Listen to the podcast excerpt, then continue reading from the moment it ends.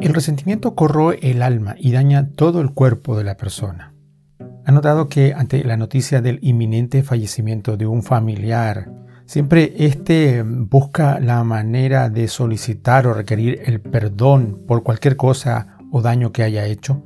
Y a veces no sabemos cómo o de qué manera perdonar.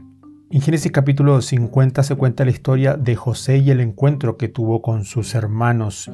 Ellos reconocen que habían dañado a su hermano José, pero ruegan por el perdón. Es una linda oportunidad para establecer una relación entre el ofendido y el ofensor.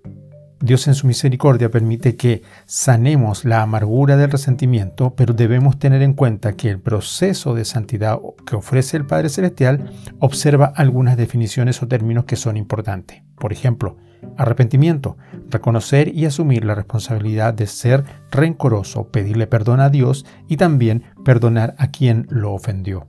No recordar, es necesario no traer a la mente la ofensa aunque sienta que el ofensor le dañó reconocimiento.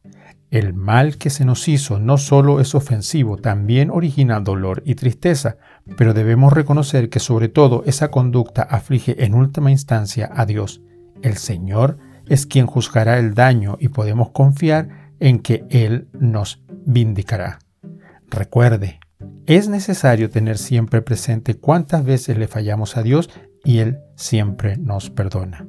Disfrutar el verdadero gozo de Dios requiere seguir su ejemplo y perdonar a los que nos han ofendido es necesario.